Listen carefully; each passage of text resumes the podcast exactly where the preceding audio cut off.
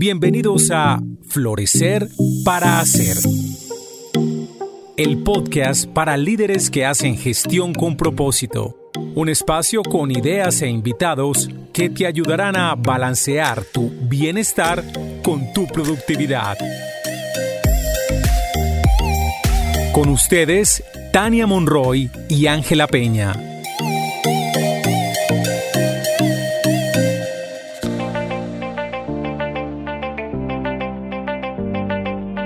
Bienvenidos a un nuevo episodio de Florecer para Ser. Hoy vamos a hablar con Tania y vamos a entrevistarla desde su experiencia sobre un tema que hemos conversado bastante y es cómo pasar del dicho al hecho. Sabemos de ese dicho que dice del dicho al hecho hay mucho trecho. Entonces, en nuestras preguntas de Florecer para Ser, nos hemos estado haciendo justo esta de cómo pasar del dicho al hecho para que realmente podamos tener una consistencia y una coherencia en nuestra vida.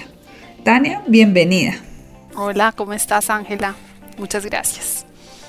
Bueno, mi Tania querida, entonces, la primera pregunta para ti es ¿por qué es importante pasar del dicho al hecho? ¿Cuál es tu percepción de eso? Ese es un tema o más bien una palabra, un concepto que para mí ha sido muy importante en la vida y creo que ha sido importante y he tratado como de pasarlo del dicho al hecho.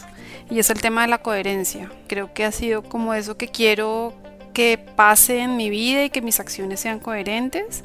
Y al entender el tema de coherencia yo hablo como en cuatro aspectos específicos y es que lo que yo tengo como intención, tenga relación con mis pensamientos, tenga relación con mis palabras y también tenga relación con mis acciones. Eso a lo largo de la vida no ha sido fácil para mí, o sea, creo que he tenido como que luchar porque los cuatro de alguna manera sean coherentes y haya como un camino y una alineación. Y para mí eso es pasar del dicho al hecho que desde la intención haya una acción. Y creo que cuando uno repite y repite eso tantas veces, se va volviendo como experto del tema, ¿no? O sea, si quieres eso, si quieres eso, pues lo vas logrando de alguna manera. Claro, en algunas como corrientes, tanto psicológicas como de coaching, una de las cosas que se habla de la coherencia es que, y una especialmente de psicología, que dice que uno siempre es coherente. Y te voy a explicar desde dónde. Uno siempre es coherente con sus creencias porque uno actúa según sus creencias inconscientes. Ajá. Entonces al final uno siempre está siendo coherente con sus creencias inconscientes y con sus emociones no conscientes. Ajá. Entonces, y conociéndote, yo creo que mucho de lo que tú has hecho en el camino para poder ganar esa coherencia es hacer conciencia, supongo. Sí, sí, realmente yo creo que mi tema ha sido de observarme porque a veces, digamos, lo que yo decía que quería que sucediera no era lo que sucedía. Y entonces al traer conciencia, yo creo que es como ir profundo hacia, hacia creencias, a observar qué es lo que está moviendo mi comportamiento y lo que empecé a, pasar, a darme cuenta, porque la conciencia para mí es darse cuenta, es todo eso inconsciente ponerlo a la luz y de alguna manera que eso que antes era como inconsciente y que salía, pero ¿de dónde sale esto? Ya no me vuelva a salir así, o bueno, algunas veces sale y simplemente me doy cuenta y digo, ok, algo más para tener claro y consciente, pero que de alguna manera cada vez haya una de pronto intención consciente, una palabra consciente, una acción consciente, o sea, que todo esto tenga conciencia, o sea, que uno esté claro y se dé cuenta de cada cosa. Entonces, de acuerdo, qué interesante. Muchas gracias por esa claridad. No, con gusto. Siempre aprendo contigo. y yo contigo. Bueno, y según lo que has dicho, ¿cómo disminuir el trecho entre el dicho y el hecho?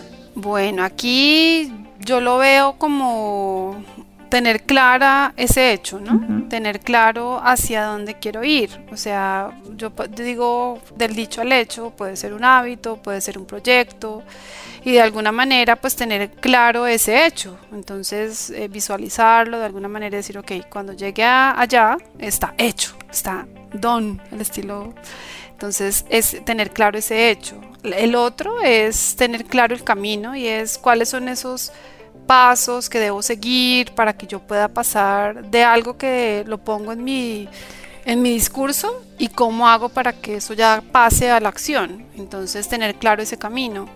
Y la tercera cosa que yo siento que es y es lanzarse y empezar con el primer escalón, con la primera cosa que hay que hacer. Ir perfeccionándose, ir caminando hasta que uno logre pasar del dicho, que es una palabra, al hecho, que ya es algo concreto. Así lo, lo vería yo como algo súper claro. Clarísimo. Yo creo que el hecho además agregaría es también si queremos ser, algo que queremos ser distinto, digamos, algo que queremos proyectar distinto de quienes somos. Creo que eso también estaría incluido ahí, ¿no crees? Como un tema de un ser diferente o un... Sí, como si yo quiero, estaba pensando yo no quiero ser la perezosa, que esa parte que he sido tanto tiempo ya no quiero porque no me genera valor. Ok. Entonces ahí también hay una forma distinta que es como una algo que está como pegado a mi identidad. No es que yo sea la perezosa, pero como que hay esas cosas que están muy desde con lo cual yo me identifico. Eso también puede ser una forma de cambio, ¿cierto? Del dicho al hecho. O sea, el hecho es que quiero dejar de ser perezosa, por ejemplo. Sí, pues ahí digamos hablas de temas, por ejemplo, de etiquetas que nos ponemos nosotros mismos y no las ponemos así, ¿no? Entonces yo, por ejemplo, estoy trabajando ahorita algo muy específico y es mi fuerza. Toda mi vida he pensado, ah, yo no soy fuerte. y entonces, digamos, todo este tema de la pandemia ha implicado para mí, y pues para todos, un reto pero sobre todo el de ejercitarse, yo vivo en un apartamento, el ejercitarse y buscar que los músculos y la parte física estén como cuando estábamos caminando y haciendo nuestras actividades normales. Estamos como muy en el sedentarismo y vas sintiendo como vas perdiendo fuerza sin darte cuenta. Entonces eso más, o oh no, yo no soy fuerte, yo no hago esto, pero también proyectarse uno y decir, ¿por qué no? Yo sí soy fuerte o yo le tengo pereza al ejercicio. Digamos, ahí también implican ese tipo de cambios y como quitarse esas etiquetas que a veces nosotros mismos nos ponemos y que son nuestras propias limitaciones y empezar paso a paso a hacer cambios, pequeños cambios, pequeños cambios, hasta que logras esa etiqueta que tú mismo te has puesto, logras reemplazarla por algo totalmente diferente. Entonces, creo que también vale con eso. Y, pues es parte de mi ejercicio mm, ahora. Parte de lo que también lo estoy practicando, cambiando ese tipo de, temas. Tania, ¿qué crees tú entonces que interfiere en que pasemos a la acción con lo que sabemos y comprendemos? Por ejemplo, en este caso de la fuerza que tú estás hablando, que hace que uno diga, ay, sí, yo quiero ser más fuerte, ay, sí, yo, pero que uno al final no haga nada por eso. Por ejemplo, u otro ejemplo puede ser como que creo que soy muy fuerte, pero soy cero fuerte, pero creo que soy fuerte.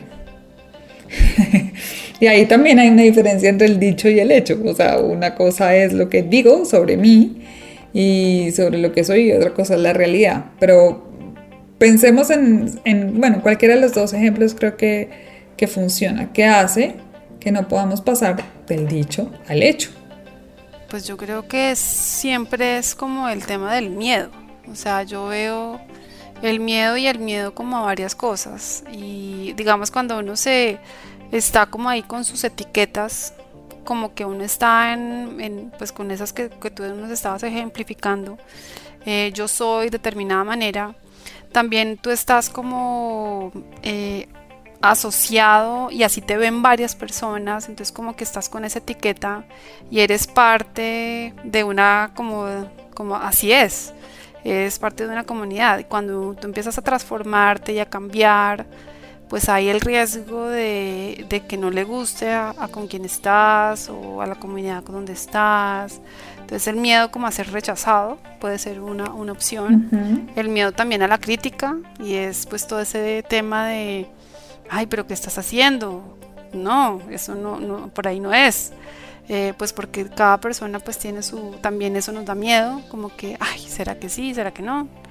Y el miedo también al error, como que a veces estamos convencidos de que vamos hacia allá, pero y si tienen todo razón, y si de verdad me voy a equivocar, y si, y si voy a fracasar, entonces también tenemos ese miedo como, como, como al error, al fracaso.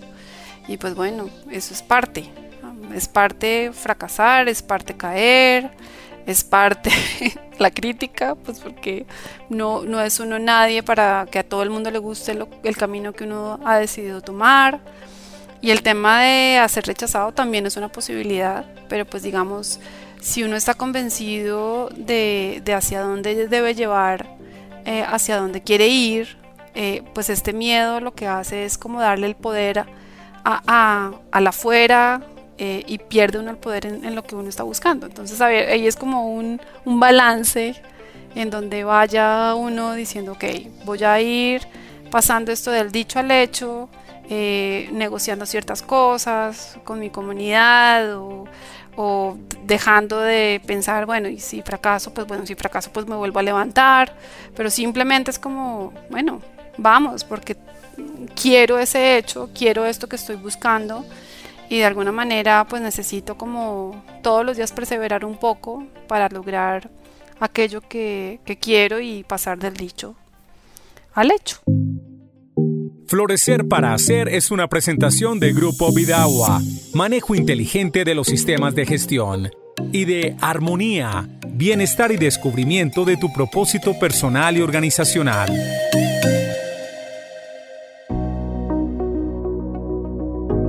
Creo que quedó clarísimo.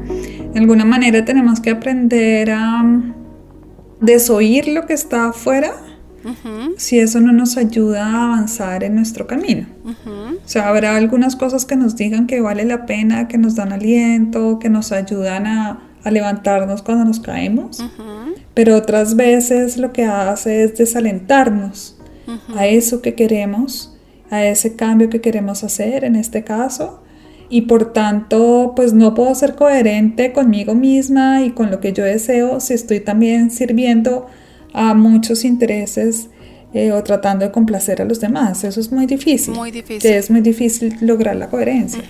Y sabes que en el otro ejemplo que yo te ponía, y voy a explicarlo un poquito mejor porque de pronto no es tan claro para los oyentes en el caso en que yo tengo una percepción de mí, porque estamos hablando como de la coherencia. Sí. Entonces tengo la, y voy a volver a usar este mismo ejemplo de la fuerza, aunque tal vez no sea tan significativo en este caso. Y es que yo puedo creer que soy muy fuerte o puedo creer que soy súper asertivo, voy a poner ese ejemplo. Y, y, ando por la vida presentándome que soy la persona más asertiva. Pero alrededor, las personas y quienes tienen experiencia conmigo no me ven como una persona asertiva. De hecho, juzgan que tengo muchos juicios hacia los demás, juzgan que, mm, que cuando me comunico, me comunico siempre señalando o con rabia o con un pobre manejo emocional. Y eso es otra manera de que el dicho y el hecho haya trecho entre el dicho y el hecho. Sí. Y estaba pensando que ahí lo que pasa es que necesitamos conciencia, ¿no? Como la mirada de darnos cuenta de lo que los demás nos dicen, acá es como una, una cosa distinta. Antes decíamos, no, no, no escuches tanto afuera, y acá es, bueno, pues si muchos te han dicho eso, o si siempre tienes la misma experiencia, es decir, si año tras año las personas eh, opinan que eres poco asertiva, pues algo de razón tienen que tener todas esas personas que te lo dicen. Entonces ahí tiene que ver con tomar conciencia y una vez tomo conciencia decidir si quiero cambiar eso, si le genera valor, si me ayuda a que tenga una mejor vida y hacerle una mejor vida a los demás. Entonces es como la otra cara de la moneda del dicho al hecho. Sí, y esa es un poco difícil porque es cuando los demás ven algo en ti y muchos ven eso, pero tú no lo ves. Ahí, ¿qué sucede? Que que a veces pasan cosas difíciles y es cuando uno dice, yo no sé si, si aquí cabe esa palabra, pero cuando hay algo que a uno le pasa bien difícil o bien duro, es que uno empieza como a observar cosas que no observaba antes. Entonces muy probablemente muchos lo vean, hagan sus comentarios, pero uno como que no escucha, no escucha, pero ya sucede algo y uno dice, ups, tengo que escuchar. Y en ese escuchar empieza uno a darse cuenta o a observarse. Ah, sí, claro, es que yo aquí no soy tan consciente de cómo reacciono. O sea, aquí lo que pasa es que sigue una emoción en automático y termino gritando, termino siendo muy explosiva, o termino diciendo esto de esta manera, o termino haciendo un juicio.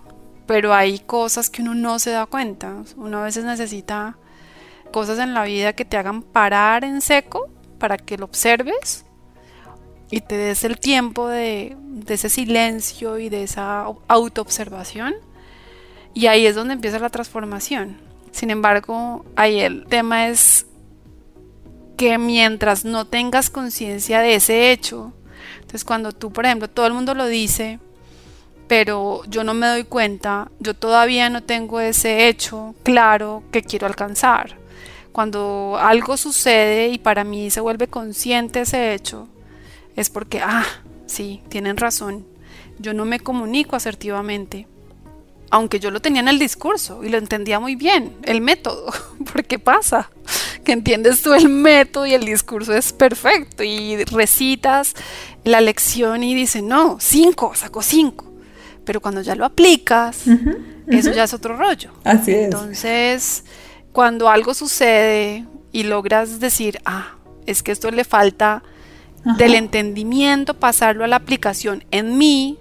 Y entonces mi siguiente es pasar el hecho, que quiero ser, comunicarme asertivamente, usando tu ejemplo, pero que sea una comunicación asertiva en mí. Entonces día a día empiezo a experimentar mis emociones, día a día empiezo a hacer claridad sobre mis peticiones hasta que llega un punto en donde ya yo realmente en serio, ese discurso de la comunicación asertiva realmente se vuelve un hecho y yo me logro comunicar asertivamente con los demás.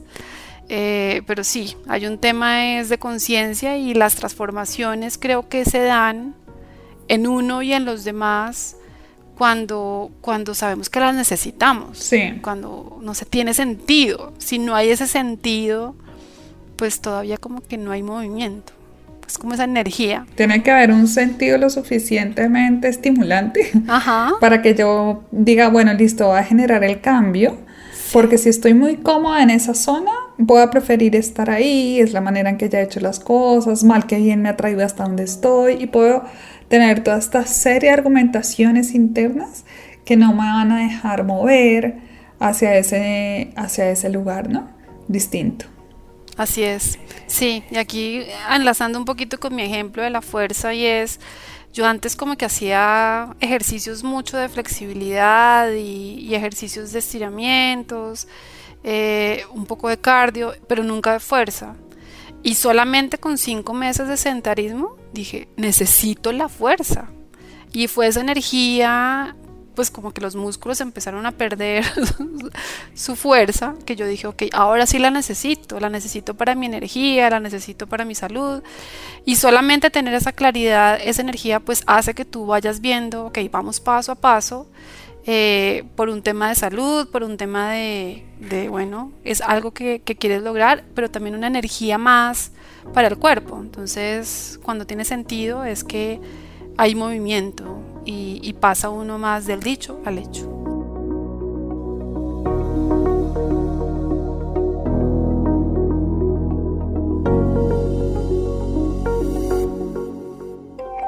Bueno, entonces, ¿cuáles serían, resumiendo, tres tips para pasar del dicho al hecho? ¿Cuáles serían esos tres tips? Aquí para resumir. Sí, pues para resumir, yo había dicho muy claramente cómo tener una visión eh, la otra es tener el camino y el otro es tener claro el paso a paso. Sin embargo, con esta conversación que tuvimos, tienes que tener claro ese para qué, esa motivación de por qué vale la pena llegar a ese hecho. Y es un propósito, es algo por lo que tú estás buscando ese hecho. Si no hay esa energía, creo que, pues sí, tienes la visión, pero hay que buscar ese para qué voy a llegar aquí, pero con ese para qué claro, ese camino con el que yo voy a llegar allá y el paso a paso y arrancar. Pero esa parte de la energía y la motivación creo que es un tema súper importante que también hay que tener muy claro. Tania, ¿cuál sería entonces, según esos pasos, y me parece importantísimo incluir ahí la motivación? Bueno, y eso es cuando tenemos esta claridad y demás, pero también somos seres humanos y podemos recaer. Total. ¿Qué crees tú que se puede hacer para, para cuando recaemos o cuando sentimos que no avanzamos? Ay, ese es un tema que lo he aprendido a lo largo de la vida y es soltar, o sea, hacer lo que hay que hacer y soltar los resultados. Y si de alguna manera uno no logra avanzar, pues simplemente al día siguiente con una mejor energía vuelve y arranca y vuelve a hacerle.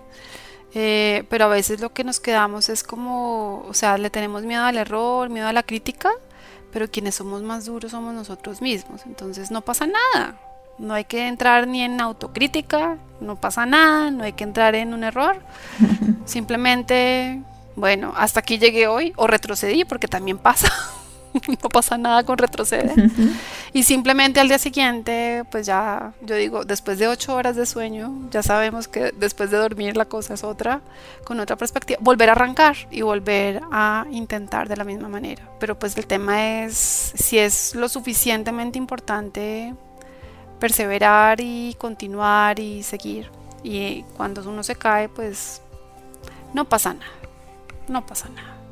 No pasa nada. Es como cuando, cuando un niño chiquito se cae y se raspa las rodillas, que uno le dice, ya, ya. Y se para y se sacude un poquito, hace poquito de que va a llorar. Estoy pensando en un sobrino. Y, pero no, se sacude y sigue. Y feliz a jugar. Así es. Pues a menos que el totazo sea muy duro, pero pero usualmente estas caídas que tenemos suelen ser de rodilla raspada levemente, no de partida de pierna. Quiero decir es, hay un espíritu ahí en los niños de recuperarse muy rápido, de levantarse rápido, de, seguir, de cambiar también esa energía de, ay, de dolor a, una emoción otra vez de vamos a seguir con lo que estábamos haciendo. Y creo que eso es, y bueno, y sabio. Después de dormir, mejor. Después de dormir, mejor.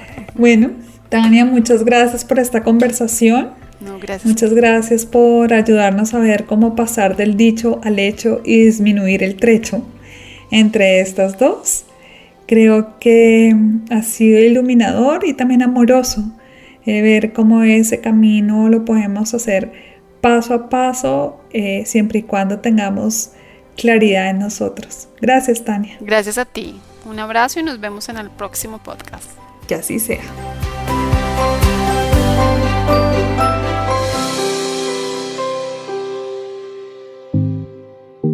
Hasta este momento, Florecer para Hacer.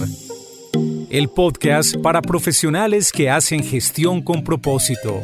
Un espacio con ideas e invitados que te ayudarán a balancear tu bienestar y tu productividad.